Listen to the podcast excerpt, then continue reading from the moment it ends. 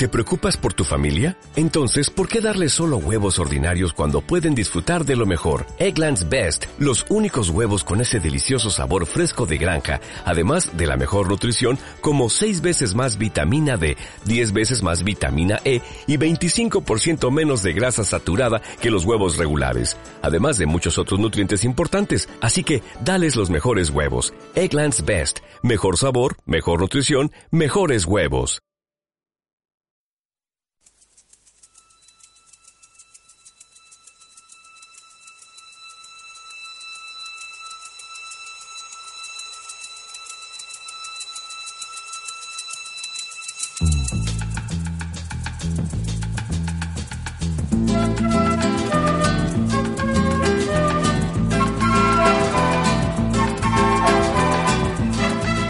Bienvenidos a todos y a todas a Red Refugio, un programa sobre la realidad migratoria en Andalucía, donde encontrarás información sobre la actualidad de las personas refugiadas, así como de aquellas que intentan llegar a Europa por la frontera sur.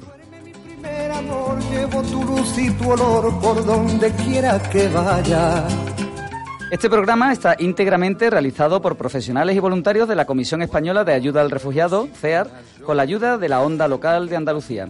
Hoy lo vamos a dedicar a la pobreza en Andalucía.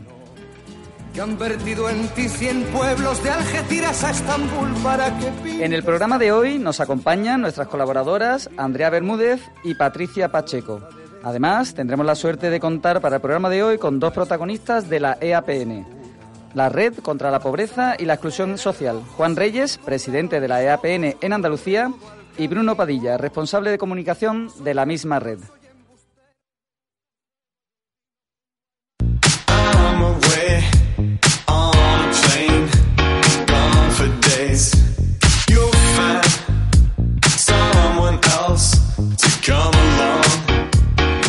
La Comisión Española de Ayuda al Refugiado es miembro y vocal de la Junta Directiva de la EAPN, la Red Andaluza de Lucha contra la Pobreza y Exclusión Social en Andalucía, la cual ha presentado este mes su informe anual sobre el estado de la pobreza en nuestra comunidad.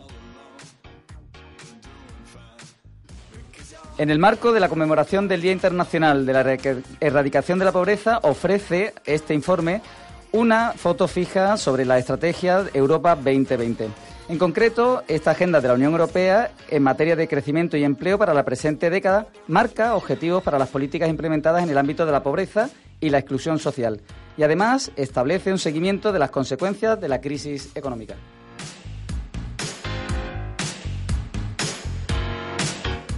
Hoy, en el programa Red Refugio, queremos adentrarnos en cuál es esa fotografía fija del estado de la pobreza en nuestra sociedad que nos afecta a nosotros, pero que también afecta al colectivo de los emigrantes y los refugiados. Si quieres saber qué es Andalucía en términos de pobreza en comparación con las diferentes regiones de Europa, te puedes quedar a nuestro programa. Hoy te daremos una idea de por qué somos lo que somos a día de hoy como andaluces.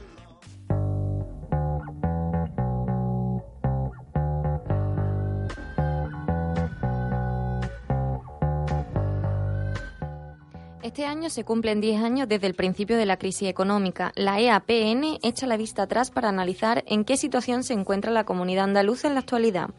Una de las conclusiones claras es que no se ha avanzado lo suficiente en los compromisos con la estrategia 2020 y que es necesario más inversión social porque si no será imposible cumplir con los compromisos de dicha agenda.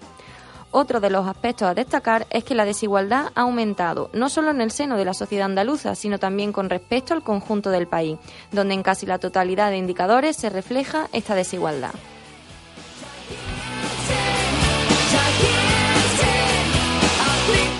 Este informe tan completo se ha dividido en diferentes epígrafes. Entre ellos está el riesgo de pobreza y o exclusión, género, novedad de este informe de este año, vivienda y suministros, infancia y educación y finalmente empleo y fiscalidad. Para conocer dicho informe en profundidad vamos a ir desgranando dichos epígrafes. Empezaremos por el riesgo de pobreza y exclusión social. ¿Qué nos dice la EAPN sobre estos dos conceptos, Patricia? La crisis que no cesa. Diez años después de su comienzo, la situación sigue siendo crítica. La pobreza y la exclusión social se cronifican. En Andalucía sigue habiendo más de 3 millones de personas en riesgo de pobreza o exclusión, es decir, uno de cada tres andaluces y andaluzas. Una de las consecuencias de la crisis es que incluso si algunos indicadores macroeconómicos muestran síntomas de recuperación, la desigualdad ha aumentado tanto en el seno de la sociedad andaluza como en relación al país. El 54,6% de la población tiene ingresos inferiores a los 1.000 euros al mes, pero el grupo con rentas más altas creció. Si se pone en duda que estemos aún en crisis económica, al menos tendremos que hablar de una crisis de las personas la población andaluza se ve obligada a convivir con la precariedad y la inseguridad en la cobertura de sus necesidades básicas. Las pensiones inferiores al umbral de pobreza representan un 32,9% y asciende al 46,1% en las pensiones de viduedad.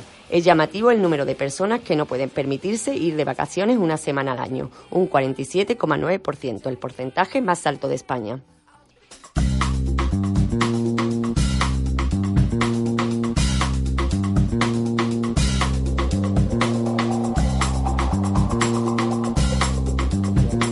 Vemos que en los parámetros de riesgo de pobreza y exclusión, nuestra comunidad es la tercera que tiene peores indicadores. Pero sigamos adentrándonos en el informe. Veamos cómo afecta a la mujer la pobreza en nuestra comunidad autónoma. Uno de los síntomas de que las cifras macroeconómicas no sirven para un diagnóstico social es el crecimiento de las desigualdades estructurales como la de género. Se percibe una mayor conciencia social, pero hasta que no se aborde de raíz la pobreza en femenino, seguiremos hablando de un sistema que discrimina a las mujeres. Hace falta más gestos para revertir esta situación. La máxima manifestación de este desequilibrio es la violencia de género. Andalucía es la comunidad con más mujeres víctimas de violencia de género y con más denuncias presentadas. La desigualdad de género es palpable también en nuestra realidad laboral y económica. La crisis ha forzado el acceso de la mujer al mercado de trabajo en un contexto de precariedad y se ha aprovechado la poca estabilidad económica para justificar la discriminación. La brecha salarial se consolida y supera el 30% en Andalucía. Las mujeres asalariadas cobran 3.853 euros menos de media que los hombres. Son la familia y dentro de ellas las mujeres con trabajo no remunerado de los cuidados quienes han compensado los recortes en el gasto social. Además, la parcialidad de la jornada laboral es casi el doble para las mujeres, un 43,88% menos eh, de trabajadoras frente al 22,3% de los hombres.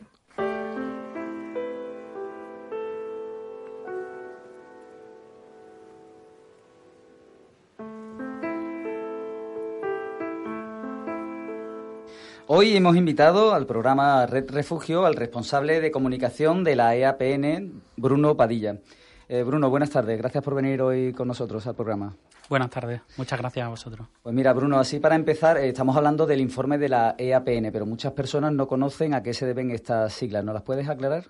Claro, eh, es habitual además que, surja esa duda, ¿no? EAPN viene de la European Anti-Poverty Network, Mm, traducido literalmente sería la red eh, europea eh, antipobreza.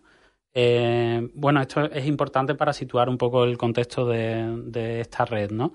Porque se trata de una coalición independiente de ONGs y de, y de grupos que trabajan contra la pobreza y la exclusión en los Estados miembros de, la Unión Europea.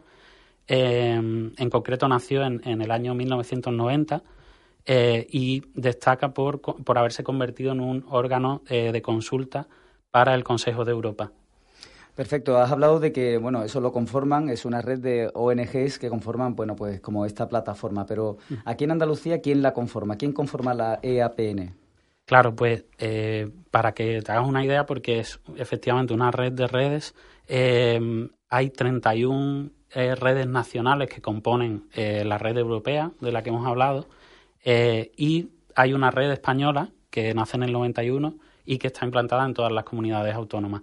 La de Andalucía eh, nace eh, en el año 94, la Red Andaluza de Lucha contra la Pobreza y la Exclusión Social, como hemos comentado, y tiene presencia en, todas las provincias andaluzas, con sus distintas coordinaciones provinciales que hacen pues representantes de entidades sociales de aquí.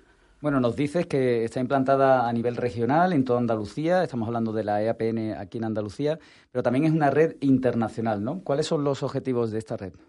Claro, pues hay una serie de, objetivos comunes eh, que se traducirían, eh, sobre todo, reduciéndolo a lo esencial, en romper el, aislamiento y la situación de aquellas personas que, se encuentran en, en, riesgo o en situación de, pobreza o de, exclusión social eh, y de alguna forma eh, lograr empoderarlas sobre todo en el ejercicio de, sus derechos eh, sociales.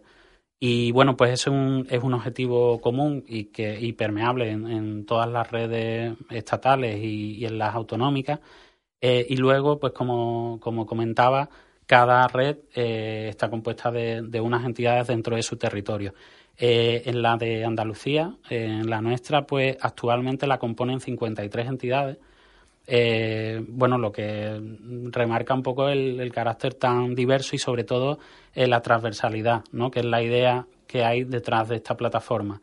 estas entidades se dedican a temas tan amplios dentro del ámbito social como la, educación, el empleo, la vivienda eh, y con colectivos tan diversos como la, etnia gitana, eh, la infancia, eh, el colectivo migrante. pero bueno, lo que, lo que une a todas estas organizaciones es esa, esa búsqueda de la transformación social a través del, del cambio de las políticas públicas y eh, la participación de las personas, que, al final, bueno, todo esto teorizamos mucho, pero lo, que hay detrás de, toda esta red son las personas que están eh, en esta situación o están en riesgo de, caer en ella. Y, bueno, pues el poner un poco los medios eh, desde el punto de vista de, para que eso no ocurra, desde el punto de vista, por un lado, de la incidencia política, de representar a, a, esto, a estas personas eh, y bueno, ya estas entidades sociales y representar sus intereses y eh, también con actividades de formación, sensibilización, etcétera, en, esta dirección. Muy bien, aquí en el programa Red Refugio estamos dedicándole, bueno, el día de hoy a desgranar ese informe que habéis sacado, ese informe que nos parece tan relevante. ¿En qué estáis, después de la presentación de este informe, en qué estáis ahora mismo trabajando?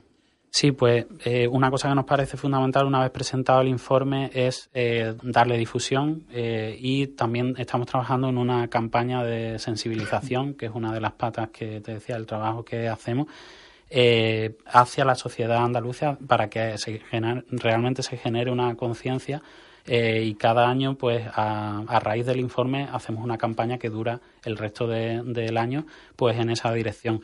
Eh, además de eso, también estamos trabajando actualmente en los planes locales de inclusión en algunos municipios, en el diseño y la creación de, estos planes eh, y también en un decálogo, sobre todo en lo que nos tiene más ocupados ahora mismo, un decálogo de compromisos electorales que estamos presentando a, a partidos políticos para, bueno, para que adopten medidas, que las contemplen en sus programas y que luego se hagan efectivas durante la próxima legislatura. Ojalá, ojalá haya un compromiso también de los partidos políticos ahora en campaña electoral. Y hablando de eso precisamente, ya una opinión tuya particular como ciudadano, eh, ¿tú crees que la pobreza va a ser uno de los temas de esta campaña?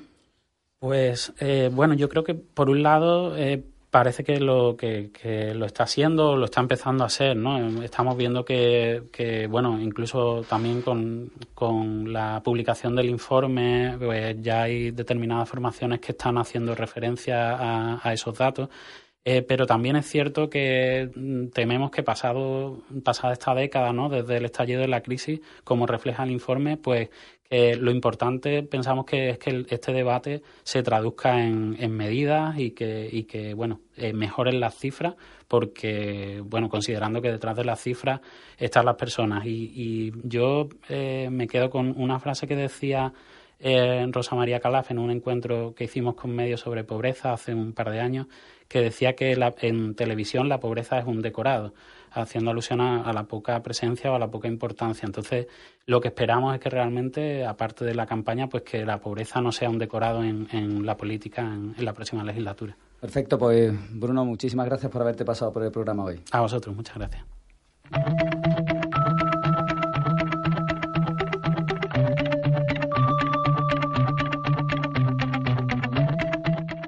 Otro de los aspectos que se han tocado profundamente en el informe sobre la pobreza y la exclusión social de la red EAPN es la vivienda y los suministros.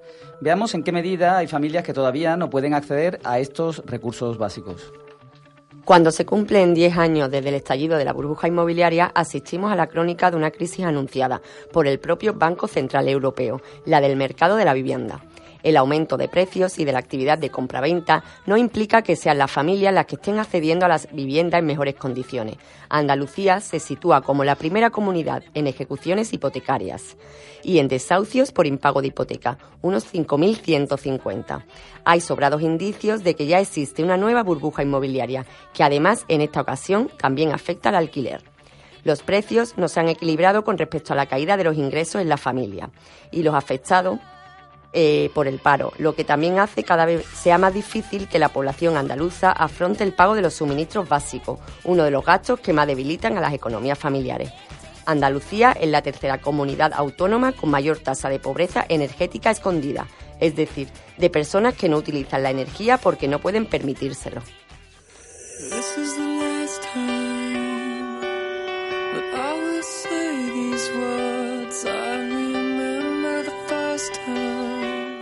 La infancia y la educación es otro de los epígrafes que aborda el informe sobre la pobreza, porque junto a la mujer, los niños y niñas también son un colectivo donde esta situación afecta especialmente. Veamos ahora cómo incide la pobreza en los más pequeños. La caída de los ingresos en Andalucía durante los últimos años y los altos niveles de desempleo se han cebado con los hogares en los que existen niños y niñas el riesgo de pobreza y exclusión alcanza un 38,7% de la población andaluza menor de 18 años. Especialmente eh, crítica resulta la situación de la infancia en familias monoparentales, en su mayoría monomarentales. Los datos demuestran que el riesgo de pobreza es inversamente proporcional al nivel de formación adquirido. Por eso preocupa en Andalucía el alto porcentaje de abandono escolar. La comunidad andaluza ocupa el tercer lugar nacional con un 23,5%, solo por detrás de Melilla y las Islas Baleares. También es alarmante el porcentaje de jóvenes que ni estudian ni trabajan, un 21,4%. Pero ¿en qué medida los y las ninis se ven forzados a estar en esta situación? Quizá la mejor definición es la de jóvenes que ni pueden estudiar ni pueden trabajar por falta de oportunidades.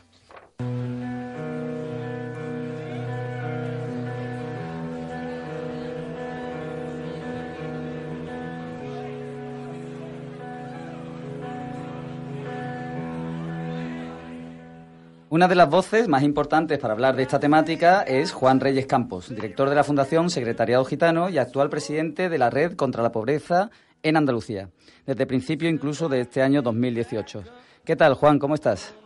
Pues nada, muy bien, José Carlos. Pues nada, Encantado muchísimas, de compartir este rato con vosotros. Muchísimas gracias por estar, que sabemos que estás en una reunión bastante importante en Madrid. Pero mira, queríamos también no dejar de bueno, de darte voz en, bueno, en poner en valor este, este informe que habéis hecho con tanto cariño y tan importante, ¿no? Eh, ¿Qué podemos sacar eh, como titular, así como un titular que me podrías dar de este informe? Bueno, no sé si eh, este informe tiene tanto calado que no sé si se podría resumir tan solo en un titular. Yo te diría por lo, al menos tres. El primero es que un 37% de exclusión social en Andalucía, es decir, más de 3 millones de andaluces que están en riesgo de progresiva exclusión, es ya por hoy inadmisible. El segundo es que el 9,2% de la población está en pobreza severa y eso significa que vive en torno, en torno a 300 euros al mes de renta, algo que mm, es inadmisible. Y un tercero sería que no entendemos muy bien mm, por mm, cómo el PIB se ha recuperado ya después en, nominalmente de, los años de la crisis y la fotografía que muestra nuestro país y nuestra Andalucía es tan dantesca en cuanto al reparto de la riqueza, ¿no?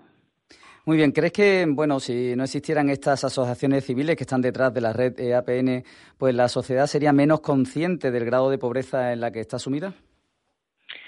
Serían menos conscientes. Yo diría que bueno que, que, eh, mm, el hecho de que existamos estas entidades sociales hacen que, la, población tenga un colchón de seguridad porque es verdad que se aportan recursos complementarios a personas que, que más lo necesitan, ¿no?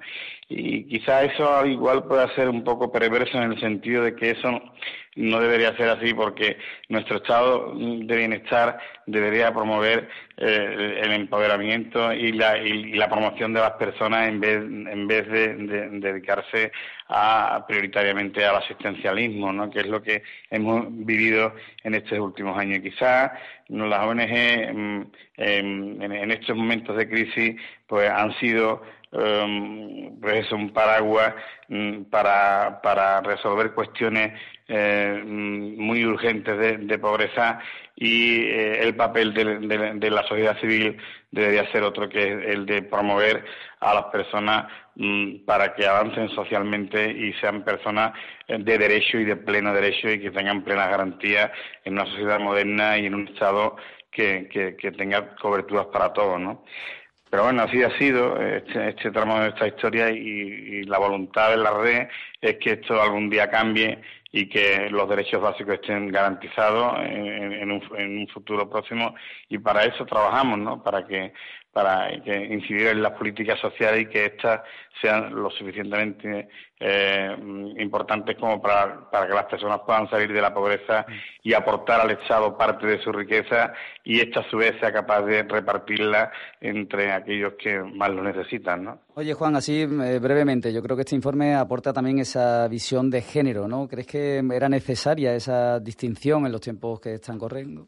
Sí, sí, en este informe hemos querido sacar una parte específica de género porque eh, hemos notado que mm, la pobreza se ceda especialmente con las mujeres que sufren violencia de género y, con las familias monoparentales, mm, que fundamentalmente al final los cuidados de los niños quedan en manos de mujeres que tienen muy limitada su capacidad de trabajo y de obtener renta suficiente. ¿no? Entonces sí hemos querido eh, mm, mm, ponerle rostro a, a, a, esa, bueno, a, las mujeres que pasan esa grave necesidad de injusticia, ¿no? Bueno, pues eh, también Bruno Padilla nos ha estado ilustrando un poquito en lo que estáis trabajando desde la EAPN. Nosotros solo desearos pues todo lo mejor y sobre todo bueno un buen trabajo en este en este en este sentido. Os agradecemos mucho bueno que estéis ahí, que bueno que esta red por supuesto y te agradecemos mucho que hayas estado en el programa de hoy. Pues nada, un verdadero placer y aquí estamos para cuando ustedes lo nos requieran. Muchas gracias. Hasta luego.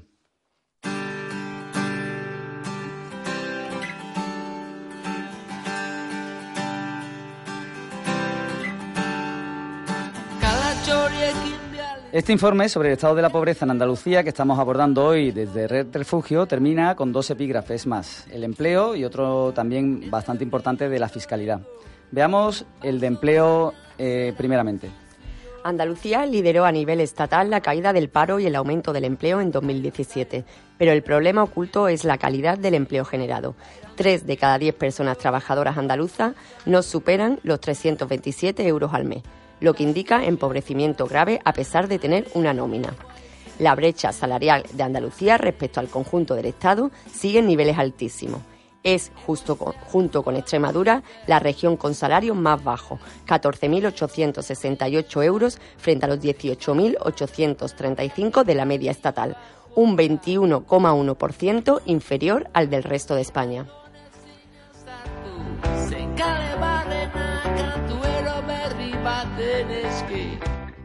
Como ha ocurrido en otros periodos post-crisis, el empleo temporal ha sido el que ha experimentado un mayor crecimiento en Andalucía, situándose la tasa de temporalidad por encima del 35%.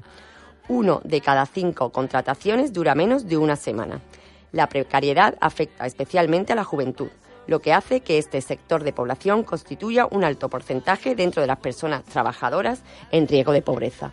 La alta tasa de paro joven, un 49,1%, una de las tasas más elevadas entre las regiones de la Unión Europea, indica una infrautilización de la mano de obra disponible. El paro se hace crónico también en otros colectivos, mujeres y personas mayores de 45 años, que, por haber dejado de percibir prestaciones por desempleo, se hallan en riesgo o situación de pobreza y exclusión y con grandes dificultades para salir de ella. El porcentaje de personas paradas durante más de un año ha aumentado desde 2008 en un 26,41%.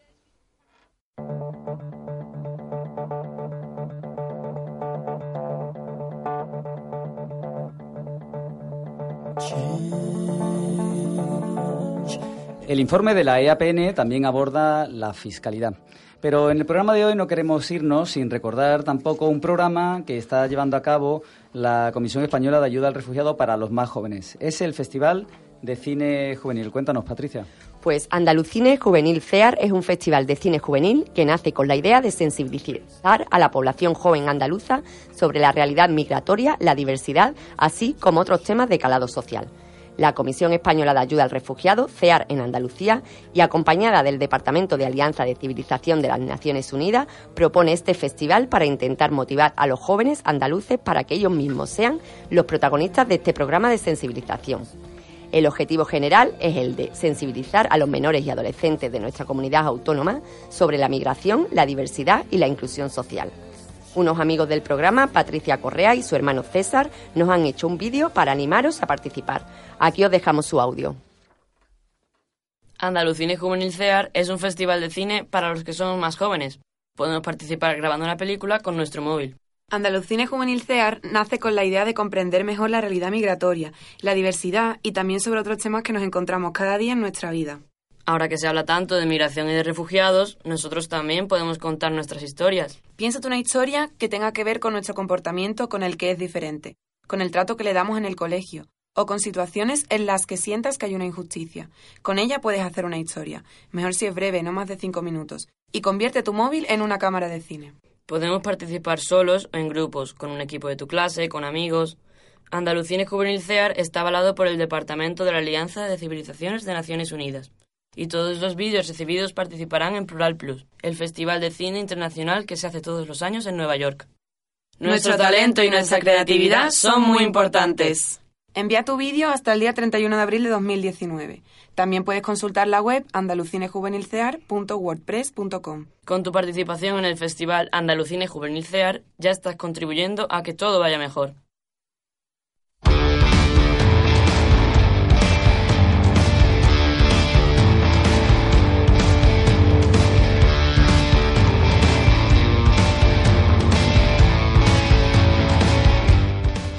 Pues hasta aquí ha llegado nuestro programa de hoy. Hoy queremos dejaros con un tema del grupo andaluz MAGA, al cual la Comisión Española de Ayuda al Refugiado está acompañando en su final de gira.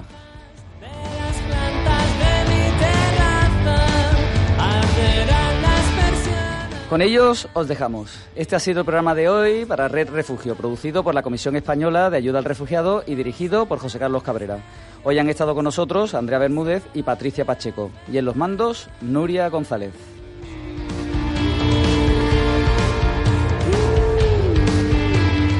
Ya sabes que nos puedes seguir en nuestra página de Facebook, CEAR Andalucía, y en nuestra cuenta de Twitter, arroba CEAR-Andalucía. Esperamos que este programa sobre la pobreza haya sido de todo tu, todo tu interés. Hasta la próxima.